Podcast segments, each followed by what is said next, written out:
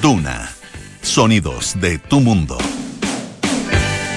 ¿Qué tal? ¿Cómo están ustedes? Muy buenas tardes. Bienvenidos a una nueva edición de Aire Fresco aquí en Radio Duna. En este día, jueves primero de diciembre.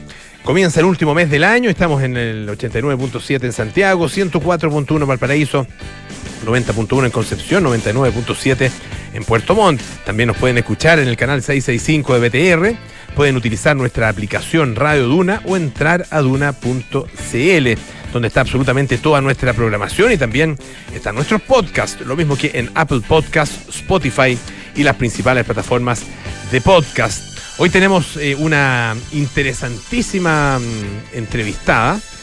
Eh, vamos a estar con la escritora, periodista también española, Julia Navarro, eh, autora, bueno, prolífica autora, ah, tiene, tiene muchos libros, tiene eh, ocho novelas ya publicadas. Eh, la más reciente se llama De Ninguna Parte. Es una novela muy interesante, eh, muy entretenida además, eh, que cuenta la historia de dos personajes, uno eh, de origen árabe y el otro judío, y que vive en Israel y que forma parte, además, formó parte de los, del ejército y por lo tanto le tocó a este personaje realizar un operativo en el Líbano. Y en ese operativo resultaron eh, muertos los padres de este otro personaje, del personaje eh, árabe, ¿ah? eh, Abir, el personaje árabe, y Jacob, ¿ah? el otro personaje. vías que se cruzan, se cruzaron en un minuto trágico. y se siguen cruzando más adelante ¿ah? de una manera además muy muy interesante y muy además que nos, nos, remite a problemáticas tremendamente actuales que están muy vigentes eh, y que, bueno, desgraciadamente sigue muy vigente, como el tema del terrorismo, eh, la violencia, eh, la, todo el enfrentamiento que existe entre el mundo árabe y, e Israel y particularmente entre Palestina e Israel. Y bueno, vamos a estar conversando acerca de esta obra, de este libro, de ninguna parte, con Julia Navarro, así que atentos, ¿ah? por supuesto, aquí a aire fresco. Y partimos, como siempre, con lo que estaba pasando. Bueno, en este caso no pasó en Chile, pero tiene mucho que ver con Chile. Eh, ocurrió allá en, eh, en La Haya, en la capital de los Países Bajos, ah, donde se leyó el fallo de la Corte Internacional de Justicia por el río Silala. ¿Cómo estás, María José Soto? ¿Qué tal? Bien, ¿y tú cómo estás? Bien, también. Oye, sí, pues estábamos todos esperando lo que pasó finalmente esta mañana. La Corte Internacional de Justicia de La Haya leyó su fallo, que siempre son largos estos fallos, muy extensos, de más de ¿Un una de hora. horas? Sí, sí, sí. más de una hora, diría Más yo. de una hora duró. Más de una hora. Empezó a las 11 y terminó como pa- pasadita a las 12 del día. Ya. Y eh, claro, concluyó con todos los puntos positivos para Chile, la verdad, a, partir- a propósito de este caso del Cirala, que comenzó con una demanda que presentó Chile en 2016 y seis años después hubo una respuesta y una conclusión de, esta, de este tribunal internacional. Parte de las conclusiones son que el río Silala es un río internacional, que era el requerimiento, era la postura que planteó Chile en esta demanda, que Chile tiene eh, derechos equitativos y razonables y que ambas partes eh, deben promover su cuidado. Derecho equitativo, es decir, por igual y que tienen que promover su cuidado especialmente medioambiental. Eh, descartó también la Corte de la Haya que Chile tenga que compensar por un eventual flujo de este caudal y desestimó la petición de Bolivia de que se declarara soberanía sobre los eh, canales e instalaciones de drenaje de eh, Silala. Fue parte más o menos el grueso de estas conclusiones de este fallo que, como yo les decía, comenzó con una demanda que presentó Chile en el año 2016 cuando el entonces presidente de Bolivia, Evo Morales, amenazaba públicamente a nuestro país con eh, ir a la Haya precisamente y, nos acusaba, digamos, al país por de robo de las aguas del Ciral. Él habló específicamente de que se estaban robando las aguas por parte de Chile. Y em, a partir de eso es que Chile dijo, bueno, nos vamos a adelantar a esta demanda y vamos a, a nosotros presentar una, una demanda para finalmente cerrar este tema, porque el tema de las aguas del Silala llevan años, de, mucho antes de- del 2016, Sí, claro. que venían los presidentes de Bolivia amenazando con el tema, generándose muchas veces mesas de negociación, no llegando a ninguna conclusión. Entonces, claro, aquí se, optó por lo sano.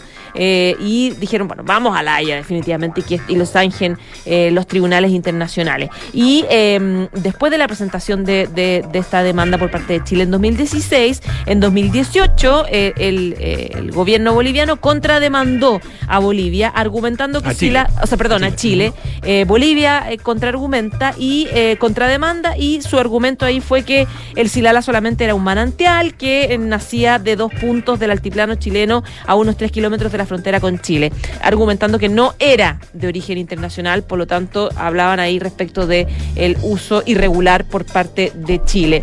Eh, eso fue en 2018 y los alegatos fueron recién este año, en abril y finalmente ahora varios meses después se concluye con estos puntos que le dan el favor a las peticiones y a los requerimientos de Chile.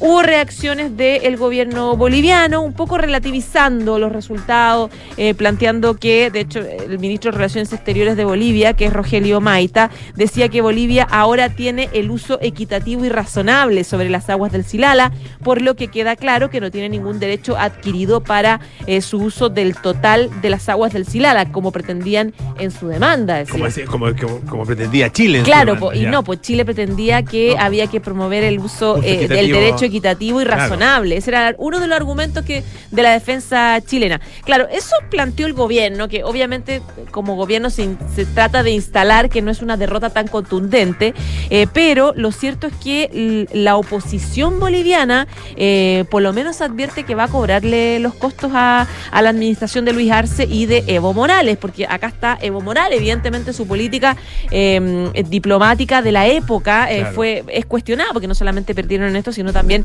perdieron en la demanda para que, que presentaron para obligar a Chile a negociar por una salida al mar, ¿te acuerdas? Que también Sí, claro. se perdió. Y eh, claro, por ejemplo, yo leí unas declaraciones que Ahí hacían los perdieron, fue, ese fue como fue 5-0, goleada, sí, fue goleada. por goleada. Eh, y eh, yo leía ahora eh, la prensa boliviana de eh, declaraciones, por ejemplo, de los diputados de oposición Alejandro Reyes y Alberto Astorga, que hacían varios cuestionamientos respecto de, la, de, de los errores que se cometieron en esta estrategia diplomática para este caso. Hablaban de una falencia importante en el hermetismo con que se manejó el tema por parte de las autoridades del área. Eh, de hecho, adelantaron acciones que eh, a los responsables por el fallo negativo y les van a exigir eh, rendir cuentas al país. Eh, también hacen que critican que, que yo no me acordaba, que cuando en 2018, cuando Evo Morales, cuando se presentó esta contrademanda contra Chile, eh, fueron, ¿te acuerdas que fueron, fue una delegación bien grande boliviana? Eh, fueron eh, varios movimientos sociales Al- al- a la Haya. Ah, la Haya. ¿Te acuerdas que fue? Y, y lo que se cuestiona es eso también, el gasto excesivo de recursos Mm. eh, eh, que, injustificados, que es lo que decían los parlamentarios. Y lamentaron una ausencia de una política de Estado sólida en las relaciones con Chile eh, y eh, el resultado con escenarios poco favorables. Entonces es un debate que se está instalando y se va a instalar probablemente, digamos, los próximos días en Bolivia respecto de la petición de responsabilidades, Claro. o sea, que asuma un poco una autocrítica del gobierno o de Evo Morales. ¿Sabes? Otro que habló eh, fue el expresidente Carlos Mesa. Ah, mira. Eh, y dice que este fallo muestra la debilidad de la política exterior boliviana. Ah. Dice que, que- que no llegó ante el tribunal con la postura histórica sobre la, natu- la naturaleza de esas aguas, dice. Claro. Eh, la decisión de la Corte Internacional de Justicia sobre Silala muestra la debilidad de la política exterior y devela la improvisación, irresponsabilidad y sobre todo opacidad, lo que también lo que tú decías, Claro. que, esto- que esto, eh, eh, se manejó muy en secreto por parte del Estado en un tema más importante, en, un- tema tan importante. El gobierno del MAS debe una explicación clara y urgente al país. Eh, dice que eh, bueno que él no estuvo involucrado en esta en esta gestión. Ah, eh, él fue el portavoz, hay que recordar, lo de la otra demanda, la demanda marítima, ahí, ahí él tuvo un papel eh, eh, muy fundamental, ah, que también eh, Bolivia perdió contra Chile.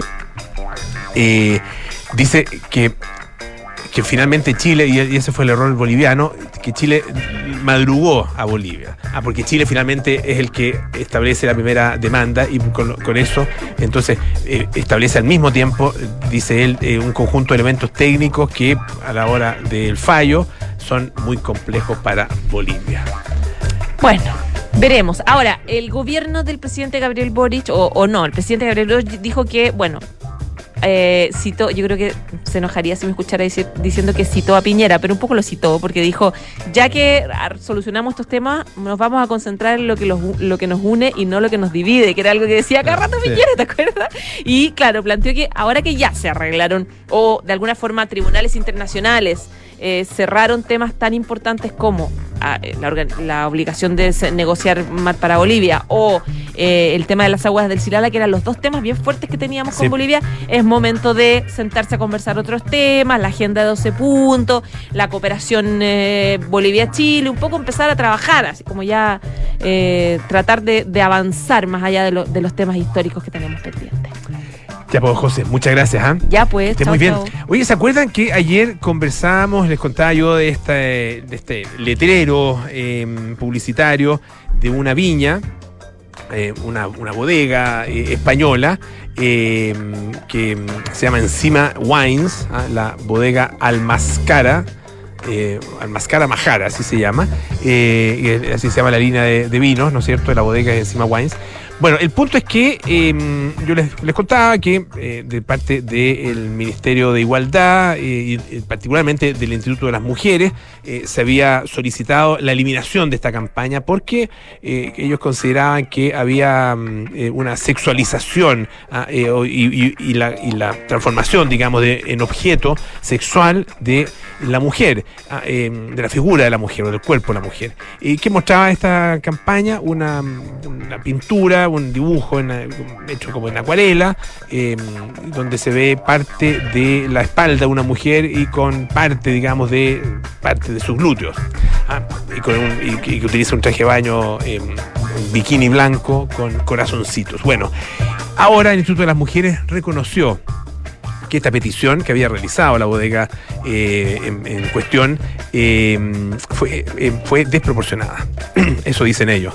Revisando la imagen, siendo una obra de arte de la que caben diversas interpretaciones y tras conocer el contexto de su elaboración y utilización, podemos concluir que el requerimiento realizado pudiera ser desproporcionado.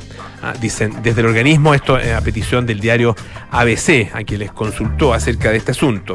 Así que, bueno, el organismo asegura que tras haber re- recibido las alegaciones de la bodega, retira su solicitud para que eliminen la campaña publicitaria en cuestión. El Instituto de las Mujeres dice, eh, asegura que en ningún momento ha cuestionado el valor artístico de la imagen, de manera que tras revisar eh, y conocer el contexto de su elaboración y utilización, ah, rectifica y dice, bueno, está eh, dentro de las interpretaciones posibles, así que se cierra la polémica. ¿ah? Se cierra la polémica además de una manera bastante razonable porque era desproporcionada efectivamente la queja. Vamos a escuchar un poco de música. Este es Tom Jones con The Cardigans, Burning Down the House.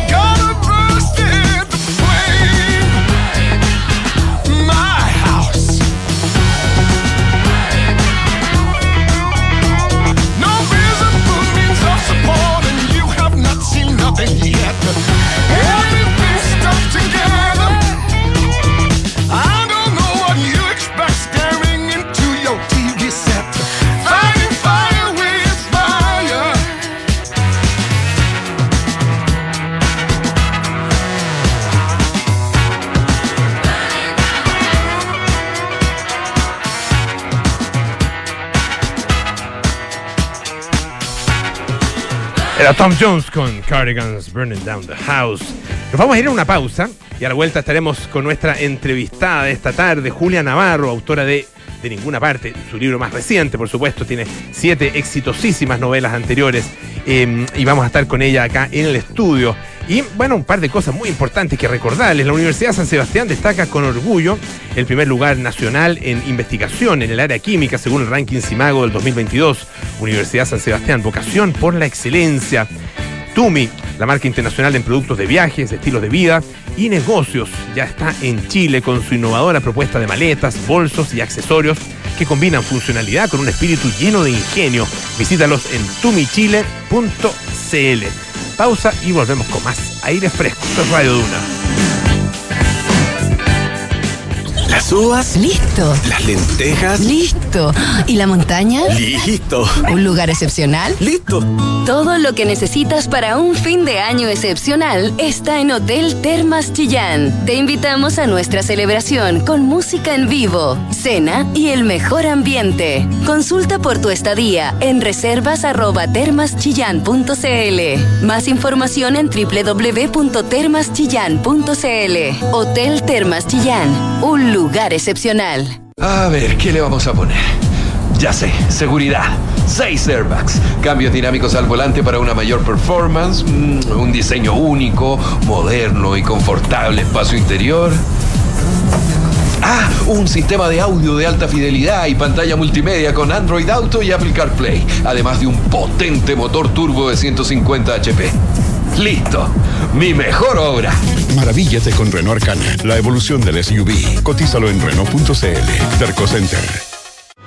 La Universidad San Sebastián busca desafiarse constantemente para seguir cumpliendo con los más altos estándares. El 2023 inauguraremos el nuevo campus Ciudad Empresarial para la formación de más de 2.000 estudiantes y que albergará el Parque Científico y Tecnológico en conjunto con la Fundación Ciencia y Vida. Duplicaremos nuestros espacios destinados a hospitales de simulación para nuestros estudiantes de carreras del área de la salud. Universidad San Sebastián. Vocación por la excelencia. Philox entró en la escena folk estadounidense con canciones muy políticas que combinaba con un sentido del humor bastante especial. Talentoso y activista, Ox nunca pudo consolidar su carrera y terminó su vida en una espiral de depresión, angustia y locura. Esta es la historia que revisaremos hoy en Sintonía Crónica Epitafios. Philox, perdido en las profundidades del folk, en Duna, sonidos de tu mundo. Enfrentar el cambio climático es tarea de todos. Duna, por un futuro más sostenible. Luego de cinco años, el recinto modelo de educación y trabajo La Laguna de Talca ya se encuentra en la etapa final de entrega y recepción. Las nuevas instalaciones serán entregadas durante el primer trimestre de 2023 al Ministerio de Justicia y Derechos Humanos de nuestro país. La construcción del recinto a cargo de la empresa Acciona consideró más de 63 mil metros cuadrados de obras en un predio que bordea las 40 mil hectáreas en la localidad de Panguilemo. Con una capacidad máxima de alrededor de 2.300 reclusos, el recinto se convertirá en el proyecto de reinserción social más importante de Chile y uno de los más modernos de Sudamérica, destacando por sus altos estándares de seguridad, tecnología y sustentabilidad. Acciona, expertos en el desarrollo de infraestructuras sostenibles para recuperar el planeta. Qué rico que podamos viajar todos al sur este año. Haber calzado las vacaciones fue una tremenda idea. Sí, con la Javi estamos listos, listos. Oye, ¿y cómo lo van a hacer con el Roque al final? Se queda donde mi mamá. Ah. Con Marcelo contratamos Verisur hace un par de días, así que podemos partir tranquilos. Ah, qué buena. Y la casa queda en buenas manos. Sabemos que quieres estar tranquilo cuando sales de casa. Conoce la alarma Cero Visión de Verisur, capaz de actuar antes que lleguen las fuerzas de seguridad. Calcula online en verisur.cl o llama al 600-385-0003. Activa Verisur, activa tu tranquilidad. Estás en aire fresco con Polo Ramírez. Ya estamos de vuelta aquí en aire fresco. Esto es Radio Duna, este 6, 7 y 8 de diciembre. Poquitos días más, no te pierdas Fauna Primavera, Devendra Banhart, The Magnetic Fields, Metronomy, Fleet Foxes y más en Movistar Arena. Compra tus entradas en puntoticket.com. Más información en faunaprimaverafest.cl. Descubre la evolución del SUV con Renault Arcana, pasa al siguiente nivel y disfruta de un potente motor turbo de 1300 cc, 150 HP y un gran rendimiento de consumo en carretera de hasta 19,6 kilómetros por litro. La evolución es ahora, cotiza el tuyo en Renault.cl y para un fin de año excepcional, ven a Hotel Termas Chillán fiesta de fin de año con música en vivo, cena de año nuevo y el mejor ambiente para celebrar en familia. Consulta por tu estadía en reservas arroba termaschillán.cl.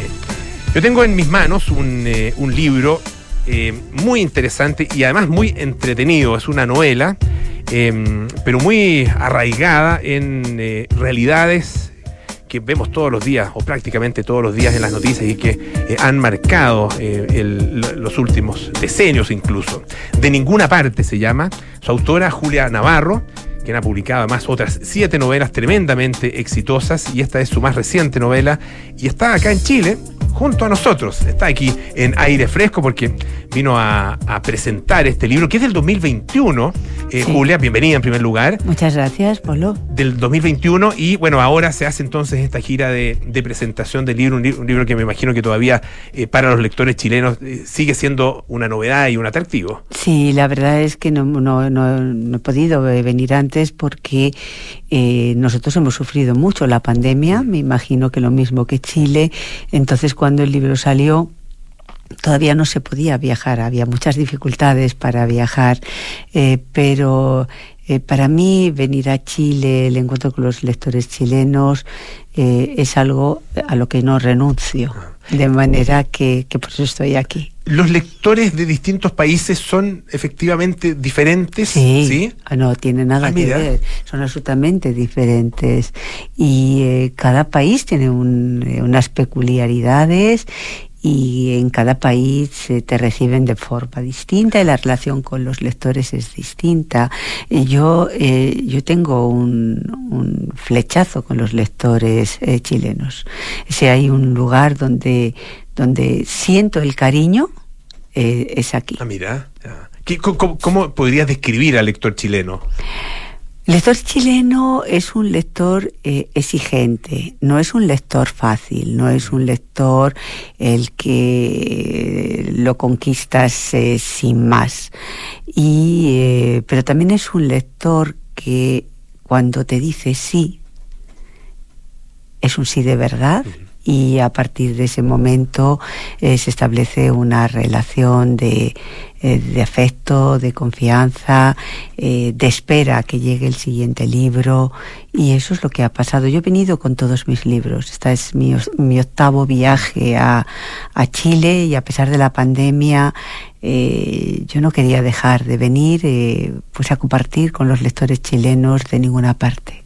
¿Cómo has sentido la recepción de este libro de ninguna parte? Yo creo que es un libro que interesa por muchas razones. La primera, porque yo en todos mis libros intento hacer una reflexión sobre la condición humana. A mí me interesa los porqués, ¿no? Los porqués del ser humano. Y ese es un libro que trata, creo que uno de los temas eh, que es uno de los grandes problemas de la sociedad del siglo XXI. Y es el problema de los migrantes. ¿Qué pasa con los migrantes? Eh, ustedes viven ese fenómeno en América Latina, lo viven en Chile, nosotros lo vivimos en Europa. Y eh, Europa llegan a diario personas que vienen del- de lo más profundo de África, de Oriente, jugándose la vida para intentar eh, llegar a nuestras costas en busca de una vida mejor. Porque nadie deja su casa, Nadie deja su casa, nadie deja su familia, eh, nadie deja todo lo que le es, le es cercano, porque sí. Cuando uno toma esa decisión es en busca de una vida mejor y huyendo de la violencia, huyendo de la guerra, huyendo, huyendo de la miseria. Y eh, quizá ustedes eh, pueden tener el problema como, como, como lo tienen en mu- muchos otros países, pero los migrantes que llegan aquí, para empezar, hablan el mismo idioma. Los migrantes que llegan a Europa no hablan el mismo idioma.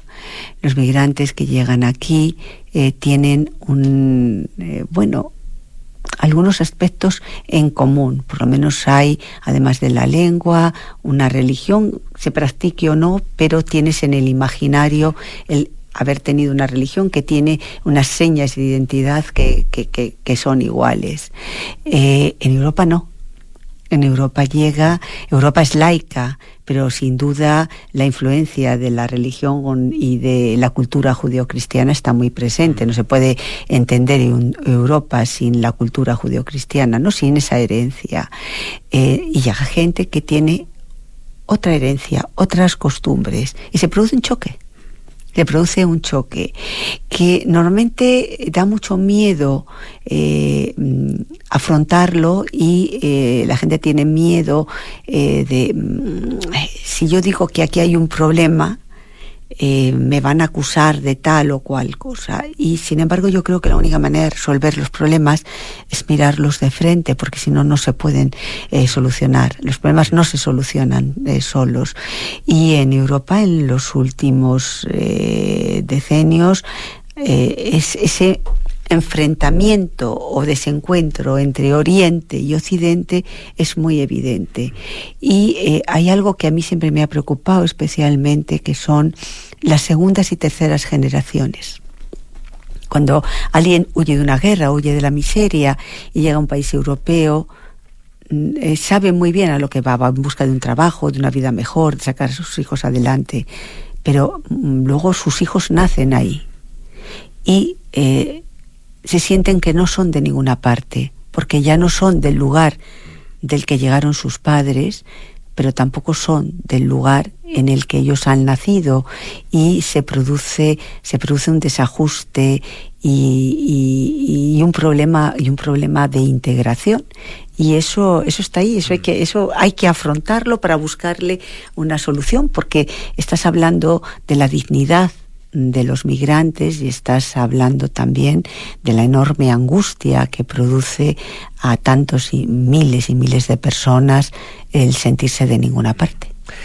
Estamos conversando con Julia Navarro a propósito de la publicación de su libro De Ninguna Parte eh, y eh, de, esta, gira que está realizando por Latinoamérica. Ya lleva algunos días acá en Chile nos visita acá en el, en el estudio. Eh, hablemos del- de, la, de la trama, porque, claro, está el tema de los migrantes en el, en el, en el trasfondo, ¿no?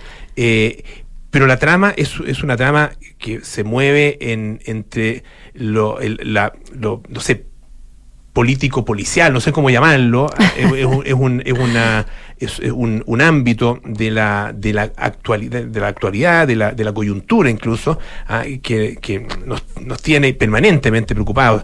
Eh, y tiene también eh, conexión con un conflicto en el cual es, es muy difícil eh, pararse y que es muy difícil abordar y tiene que, que ver con el Estado de Israel eh, y su relación con el mundo Fíjate, árabe. Polo, no tanto en este caso. Este, eh, esta, Es, eh, es menos, o sea, aquí es- está este- como en el sí, trasfondo Está también, el trasfondo, sí. pero el problema no es el Estado de Israel. No el Estado de Israel. El problema es, es que- Oriente y Occidente. Ya. Ese es el problema. El problema es eh, eh, esas personas que llegan a vivir a Europa. Ese es el, el- realmente el problema. Aunque eh, en la novela eh, es la historia de dos jóvenes que transcurren en paralelo. Eh, un joven libanés eh, que un amanecer ve que un comando, o sea, se, su casa es asaltada por un comando israelita que está buscando a un terrorista, un terrorista que se refugia en su casa, porque su familia sí que tiene relaciones con un grupo terrorista, pero él es un niño y lo único que, que sabe es que a sus padres les matan, que a su hermanita pequeña la matan y eso cambia su vida. Le llevan a vivir a, a Francia, a casa de unos tíos muy radicalizados y empieza ese calvario de sentirse de ninguna parte. Él ha nacido en Líbano, soñaba con ser ingeniero, termina viviendo en, Paí- en París como un migrante, termina sintiendo que sus compañeros de liceo no le terminan de ace- aceptar, siempre es el señalar de tú no eres francés, tú no eres como nosotros, tú eres diferente. Y en ese asalto a la casa de este niño que, que terminaba convirtiéndose en un hombre, eh, hay un joven, un joven eh, que es francés, pero que en ese momento vive en Israel, eh, porque es judío, y eh, de repente tiene también un problema de identidad. En- se plantea, pero esto de ser judío, ¿qué es? ¿En qué consiste? ¿Por qué tengo que tener unos enemigos que yo no he elegido? Eh, me- ¿Por qué tengo que ir a combatir a los territorios ocupados? Y forma parte, el, eh, como eh, a veces hay un enorme desconocimiento sobre Israel, ¿no? Hay, hay movimientos pacifistas que, que, que abogan y trabajan por la paz, y entonces él forma parte de un movimiento pacifista después de, de esa acción en el sur del Líbano en que, que se siente mal por lo que ha vivido, él pasa a formar parte de un grupo, eh, de un grupo de objetores de conciencia. Y la vida de estos dos jóvenes va a transcurrir en paralelo. Se van a encontrar años después eh, en Bruselas. Eh, el uno se ha convertido en un informático que sigue preguntándose, ¿y esto de ser judío en qué consiste? Y el otro se ha convertido en un terrorista. Para mí escribir esta novela ha sido muy complicado porque yo he intentado meterme en la piel de los dos para explicarles a ambos, para explicar todo su recorrido, todo su recorrido mental y eh, meterme en la piel de Abir que se termina convirtiendo en un terrorista no ha sido fácil porque yo no quería exculparle es decir, no quería que eh, sus circunstancias le eximieran de la responsabilidad que significa matar. Pero sí quería explicarle, sí quería explicar cómo las circunstancias al mismo tiempo son una especie de mochila que eh, llevas en la espalda y eh, que a veces no te, eh, no te dejan caminar en la dirección a- adecuada. Y, y Abir, que termina siendo un terrorista, eh, meterme en su piel y explicar por qué aquel niño que soñaba ser ingeniero se convierte en un terrorista, quizá ha sido uno de los, eh, de los libros y de los personajes que más me ha costado, más me ha costado escribir. El, este encuentro en, en estas otras circunstancias, ¿no es cierto? Uno convertido en, eh, en un informático que, que trabaja también para, para los servicios de seguridad. Ah, Le llaman, él no quiere colaborar, claro. Pero eh, al final es una vida, la de Yakov, eh, una vida en la que siempre hace lo que no quiere Mm. hacer, lo que le plantea un, en- un problema de conciencia eh, permanente que no sabe cómo resolver. Y ese, eh, bueno, el, el- el encuentro no vamos, a, no vamos a contar demasiado tampoco del, del libro, ¿no es cierto? Son es en circunstancias dramáticas, tremendamente dramáticas, en las que eh, aparece, y, y te quería preguntar un poco qué, qué papel juega y cómo y, por qué la planteaste así, eh, un personaje femenino, ah, que, que, claro, que se relaciona con Abir, que es la prima, ¿no es cierto? Abir, que, es, sí. que es Nora o Noura Sí. eh, que es un, es un personaje eh, que, que de alguna manera es un- una, una conciencia, tiene una conciencia moral, ah, eh, o es la que plantea alguna conciencia moral eh, m- de, una, de una firmeza, de una claridad que no tiene eh, prácticamente ninguno de los de los hombres involucrados en toda la en toda la en toda la novela ¿Mm? Nora yo creo que es un personaje eh, muy, muy interesante porque así como Avir no es capaz de resolver el conflicto de soy un migrante y eh, no me aceptan en la sociedad y me revuelvo y entonces yo tampoco les acepto a ellos y eso me lleva eh, al odio, eh, Noura no. Noura tiene claro lo que quiere ser y lo que sabe es que tiene que coger el tren de la libertad y que ese tren de la libertad pasa eh, con muchos inconvenientes. El primer inconveniente es que termina siendo una extranjera dentro de su propia familia, que termina siendo expulsada dentro de su propia familia eh, y paga un precio muy, muy, muy importante, muy grande por la libertad. Ella quiere ser cantante, ella quiere ser como el resto de las chicas y ella no se amilana como en el fondo hace su primo Avir, sino que persigue el sueño, persigue lo que quiere.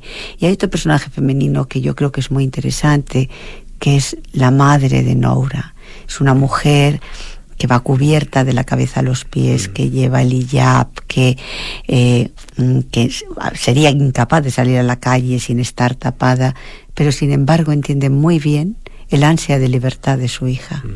Entonces cuando, cuando ella, cuando Noura es expulsada de, de su comunidad, sin embargo siempre tiene la mano de su madre, que que no comprende muy bien todo lo que hace su hija, pero que nunca la deja de apoyar y nunca deja de intentar entenderla y de intentar, eh, eh, eh, por lo menos, eh, que sepa que, que, que allí está ella, ¿no? Y es un personaje, eh, quizás mi, el personaje para mí favorito es el, el, el de la madre. El de Fátima. el de Ah, Fátima, mira. sí. Estamos conversando, les recuerdo, con Julia Navarro a propósito de su novela De ninguna parte. El, son, son eh, tú, tú hablas de, de mundos que, claro, que conoces, pero también de mundos de que de alguna manera, de alguna forma son ajenos. Es que son ¿Ah? ajenos. Que Eh, son ajenos. A veces, ¿Cómo, cómo, cómo lo haces para entrar en, en- en esos mundos eh, y hacerlo con propiedad? Bueno, yo ejercí durante muchos años el periodismo, hace ya ot- otros muchos, hace más de 15 que no lo ejerzo. Pero yo siempre digo que el periodismo te permite vivir muchas vidas, porque te permite conocer a gente que no habrías conocido en circunstancias normales y te permite cuando viajas, eh, si tú vas a Jerusalén como un turista, ves los santos lugares. Si tú vas a Jerusalén como periodista, ves otras cosas y hablas con otra gente. Los periodistas siempre vemos lo que hay detrás del escenario y no prestamos tanta atención a lo que hay en el escenario, porque lo importante es qué se mueve detrás del escenario. Entonces, yo creo que el haber ejercido el periodismo, el haber viajado por aquella zona, el haber conocido a tanta gente, me sirve para construir mis historias. Pero también creo que los periódicos, los medios de comunicación, siguen siendo una fuente importante de inspiración. En Europa hay un problema. Eh, lo vimos, por ejemplo, con la crisis de los refugiados sirios, cuando de repente Europa, la civilizada Europa, eh, tuvo un comportamiento realmente deleznable con aquellos, aquellos miles de, familias que estaban huyendo de la guerra, que llegaron y mm, llegaban a una frontera y no les dejaban pasar, llegaban a otra y les disolvían con, eh, con las mangueras de agua, los niños llorando, aterrorizados. A mí aquellas imágenes me producen una vergüenza infinita como, como, como europea, ¿no? Entonces, eh, hay un problema.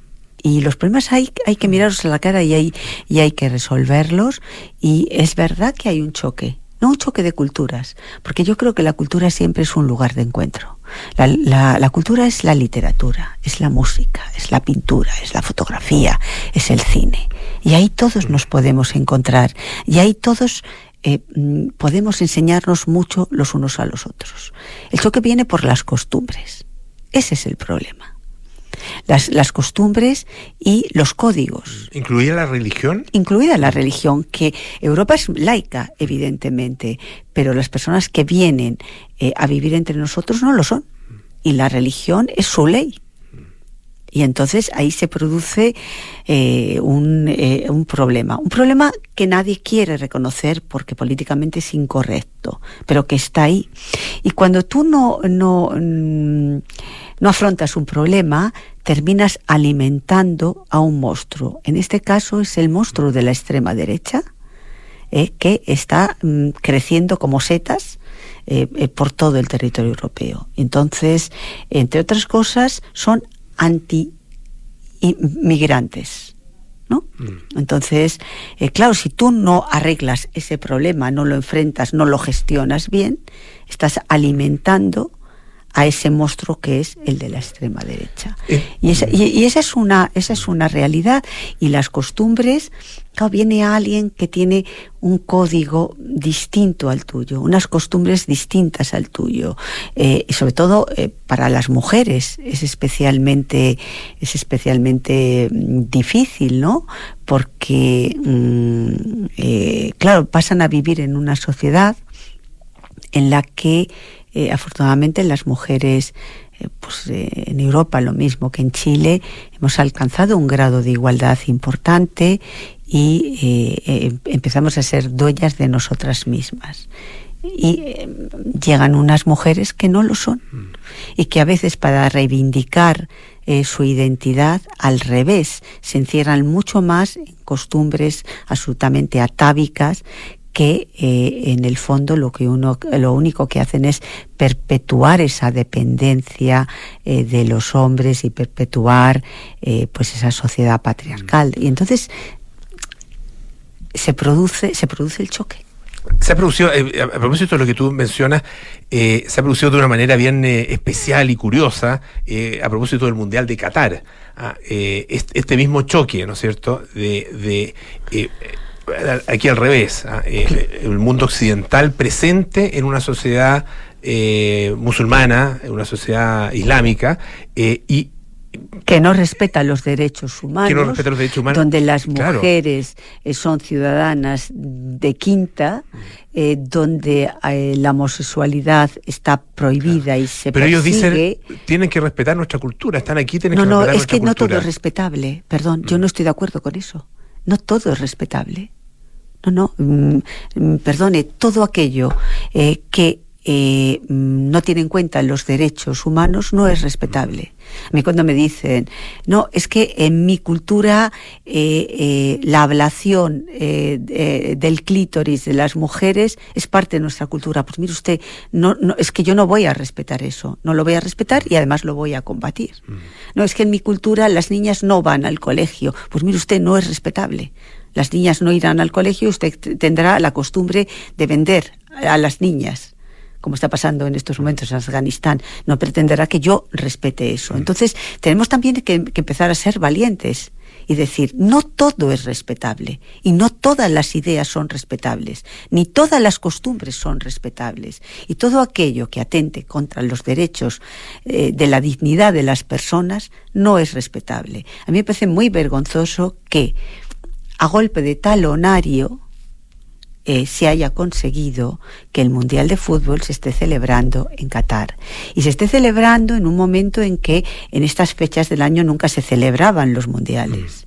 Y me parece mm, te- tremendamente hipócrita el, el mirar hacia otra parte eh, cuando eh, allí no se respetan esos derechos humanos cuando llevar la bandera LGTB te puede costar la cárcel. Oiga, mm, esto es muy serio. Entonces, lo que no puede ser es que lo que no vale para nosotros consideremos que sí que vale para los otros, porque eso es una mirada absolutamente colonialista sobre los demás. Es decir, bueno, a, mí esto me da igual, a mí no me a mí no me afecta y como no me afecta, pues que hagan lo que quieran.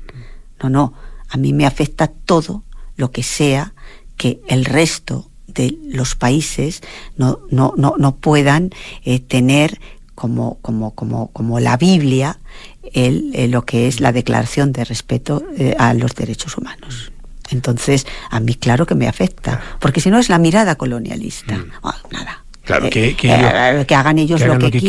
quieran, a mí que me importa, yo no me voy a meter, eh, bueno, todas las ideas son respetables. No, no, mire usted, todas las ideas no son respetables. Es decir, mañana hay alguien que dice yo soy nazi y usted llega a respetar mis ideas. Pues mire usted, no solamente no le voy a respetar, sino que le voy a aplicar el código penal. Mm, O sea, eh, que te quiero decir que también tenemos que ser un poco valientes. ¿Cómo se, ¿Cómo se aborda eso? Porque, claro, uno lo puede, lo, lo puede mirar eh, eh, desde los gobiernos, lo puede mirar desde los medios de comunicación. ¿Cómo se aborda desde la literatura? Pues contándolo y a través de los personajes y eh, eh, a través de la literatura te sirve para crear unas situaciones con las que interpelas a los lectores. Y por tanto, yo creo que no solamente es lo que pueden y deben de hacer los gobiernos, sino que lo que podemos hacer todos con nuestra propia actitud. O sea, ¿qué hacemos nosotros todos los días? ¿No? ¿Cómo nos relacionamos con los demás? ¿Cuál es nuestra actitud con los demás?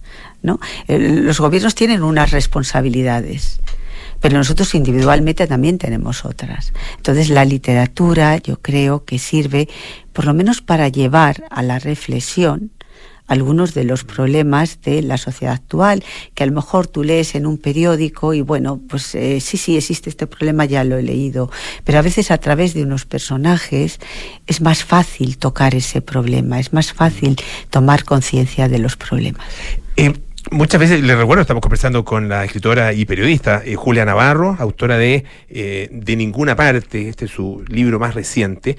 Eh, ahí eh, hoy día se hace, se hace em, de alguna manera la evaluación y el juicio em, de, de la historia y se mira a muchos autores, se mira a escritores, a muchos artistas, creadores en general, eh, desde otra, desde una nueva perspectiva. Ah, Ah, es- estoy con en contra. Con los valores, con- de alguna manera con valores actuales. Sí. ¿Cómo, ¿Cómo ves eso? Nos ha pasado acá en Chile con Neruda, por ejemplo. Pues Ah, mira, me eh, parece una auténtica barbaridad.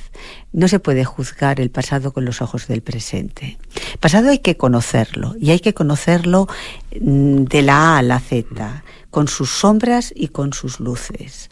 Entonces, eh, y entre otras cosas, conocer el pasado sirve para darnos cuenta de lo que no debemos de hablar, de- de- perdón, de lo que no debemos de hacer en el presente. Pero tú no lo puedes cambiar.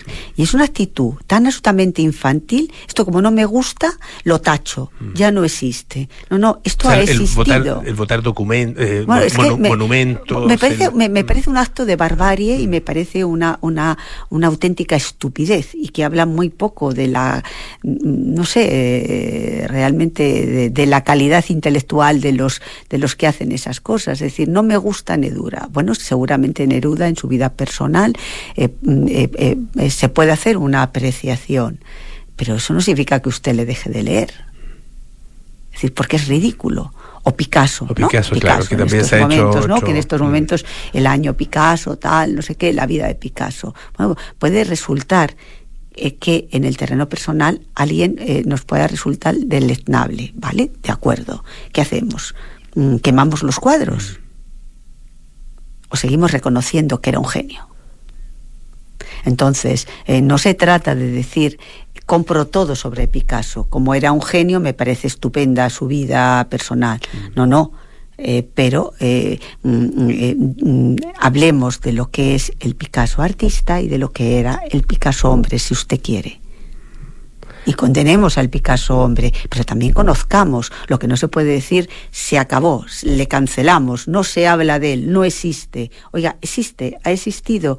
Y es bueno saber de dónde venimos. Es bueno saber de dónde venimos para saber lo que no tenemos que volver a hacer y es bueno para hacer una reflexión de cómo era la sociedad entonces. Mm, eh, con qué ojos se miraban las cosas entonces, las relaciones eh, con, entre hombres y mujeres, es decir, y para saber qué no se debe de volver a hacer. Pero el, el, el, eh, que desaparezca, eh, ya no se habla más de esta persona, es que es tan, tan, tan infantil y tan ridículo, es como cuando eras pequeña, ya no te ajunto y ale, eh, chincha rabia, eh, estás borrado. No, no, mire usted, eh, Neruda ha existido, Picasso ha existido, y ha habido, eh, eh, yo creo que muy pocas personas, salvo seguramente algún santo que hay por ahí, podrían eh, eh, pasar el escrutinio de lo que es la mentalidad de hoy. Es decir, y no sé, yo, imagínate Miguel Ángel o Leonardo. Claro. No, de Entonces- hecho, no- no sabemos lo suficiente de ellos como para poder hacer esa, esa bueno, pero, evaluación. pero lo que si- sabemos, lo que sabemos lo que también no- sabemos, nos podría llevar a decir, eso, claro. nos puede llevar a eso. Mm. Entonces, eh, eh, es una auténtica barbaridad. El pasado hay que conocerlo y tenemos el deber y el derecho de conocerlo. Pero eh, conocerlo no significa el, el, pues ahora ya no existe porque lo tacho. No, no existe y tenemos que saber de dónde venimos para no repetirlo y para construir una sociedad mejor que la que era aquella. Mm, pero negando cómo era esa sociedad no hacemos nada. Por ejemplo, a mí me, me- parece una cosa realmente eh, insólita. Durante eh, muchos, eh, muchas décadas en, en Atlanta se veía todo, hay un cine donde diariamente se exhibía lo que el viento se llevó. Pues de repente eh, ya no se puede ver esa película. Bueno, yo la veo todas las navidades. Hay un día que eh, yo me quedo sola en casa, eh, me compro chocolate, pasteles y me veo lo que el viento se llevó y lo paso bárbaro. Lo pienso seguir haciendo. ¿Por qué? Porque lo que el viento se llevó es el reflejo de una época. Lo que nos está contando es una época. No, es que justifica el, el esclavismo. No, no lo justifica. Es un retrato de en esa época había esclavismo. Y por favor, tráteme como un adulto que yo sé capaz, soy capaz de discernir que el esclavismo es una de las lacras de la humanidad. Pero eso no significa de, como eh, no, no, eso estaba fatal, mejor que no lo vea. No, no, yo soy una persona adulta y sé perfectamente lo que estoy, eh, lo que estoy viendo. Y es un retrato, es un retrato de una sociedad, es un retrato precisamente de una época donde había esclavos, lo cual es absolutamente intolerable e inaceptable. Pero eso no significa que no, película condenada, cuadro condenado, poemas condenado. Por favor, seamos adultos. Recuerdo un- un- el caso de, de la obra de Mark Twain, por ejemplo, cuando en algún minuto se discutió eh, de si debía seguir leyéndose en, eh, en los colegios por la utilización de ciertas, cierto lenguaje ah, eh, y ciertas denominaciones, particularmente eh, a la población negra, eh, por, por- por el- los términos que utilizaban. ¿no es Pero cierto? es que hay Pero que leerlo, hay hay, que que, leerlo. leerlo, para explicar el reflejo de un momento de la historia en que las cosas eran así y cómo tenemos que hacer que no vuelvan a ser así. ¿Cómo van a saber nuestros hijos lo que está bien y lo que está mal si lo que hacemos es negarles la posibilidad de que vean ese retrato del pasado? donde la sociedad era de determinada manera. ¿Cómo van a saberlo? Si le contamos, eh, les situamos en un mundo de, colorines donde todo es políticamente correcto. Es, absurdo, es absurdo. Vamos a- a perpetuar que nuestros hijos sean eternos menores de edad. Entonces, son retratos, son retratos de una época. Entonces se trata de decir, mire, esto pasaba. Y es horrible que pasara. Y afortunadamente hoy no pasa. Pero tienes que saber que eso pasaba. Yo hay, hay algo que en ese sentido lo encuentro preocupante, que es eh, que desde hoy esta, esta visión puede eh, tender a, a, a tentar, digamos, a muchos autores hacer... eh, La autocensura. a- a- autocensurarse, Sí. a, escribir sobre, por ejemplo, si, si yo escribiera sobre mi propia vida, sobre mi infancia, tendría que describir cosas que hoy día son absolutamente inaceptables en relación con, claro. con la manera de tratar a los niños, con la manera de tratar a las mujeres, con la manera de tratar eh, Claro. a, a- a las minorías sexuales, etcétera. Pero si no lo describo así, no estoy describiendo mi época. No, no, y no estás. Y entonces. Y no estoy siendo honesto. Y también hay que saber cómo hemos llegado hasta aquí. Y por qué ahora tenemos conciencia de que hay cosas que no debemos de hacer. Si no explicamos cómo hemos llegado hasta aquí, cómo de repente, por esa evolución de la historia y esa lucha por los derechos y la dignidad de las personas eh, eh, mm, eh, es consecuencia de cómo se hacían las cosas antes que se hacían en mal, pues es que nadie entiende nada, pues si no parece que somos todos seres angelicales que venimos de Marte. No, no, somos seres humanos que hemos cometido muchos errores, muchas barbaridades y la historia de la humanidad está llena de eso y por tanto tenemos tenemos que conocerla, es que no vamos a cancelar toda la historia, porque la historia en definitiva, la historia de los seres humanos es una historia de guerras, es una historia de conquistas, es una historia de maltrato, es, es- es- hay tantas, tantas y tantas cosas realmente terribles, eh, pero mm, para defender la paz tienes que saber lo que ha sido la guerra.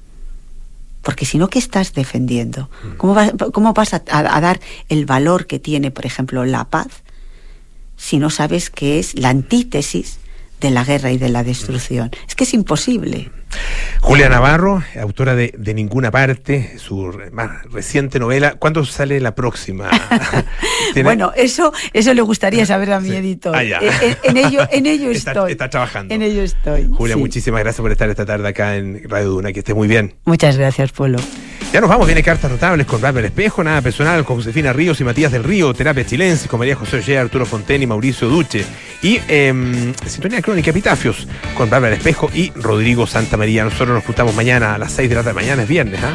Sí, pues, aquí en Radio Duna los esperamos. Chao.